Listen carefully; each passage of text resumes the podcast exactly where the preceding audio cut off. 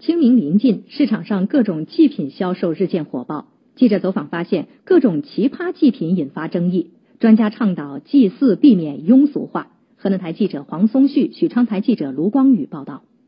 在许昌市区建安大道一家祭祀用品店，各式各样、花花绿绿的祭祀用品摆满了商铺。除了有传统的祭祀用品外，还有用纸扎成的苹果电脑、三星手机、平板电视等数码祭品。店主说，今年他们推出的既是拜祖冥府证件套装也很受欢迎，里面包含了房产证、地府一卡通、护照等十四种证件，价格从十几元到上百元不等，很受欢迎。苹果手机、平板电脑之类的祭品，嗯，感觉挺新奇的，以前没有见过，也图个新鲜，同时也是寄托一种对逝者的哀思。记者发现，购买这些潮流祭品的还是以年轻人居多，多数受访居民都认为，这些祭品做的再逼真，包装再漂亮，售价再昂贵，都逃不过被付之一炬的命运，既浪费又不利于环保。这清明祭祀吧，我就感觉主要是为了表达对一线亲人的哀悼。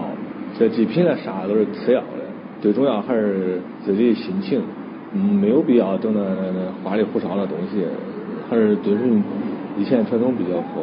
面对这些奇葩的祭祀用品，许昌民俗专家韩晓明认为，传统的祭祀文化是严肃的，应该避免庸俗化，同时也应该倡导环保文明的祭祀方式。对逝者最好的怀念是表达我们的哀思，如果哀思流于形式。就掩盖了缅怀的本质。祭祀的方法有很多种，但不能相互攀比，将错误的拜金主义价值观带入其中。我建议大家文明祭祀、绿色祭祀，比如用鲜花代替烧纸，或者用这个网上扫墓等高科技手段祭奠祖先。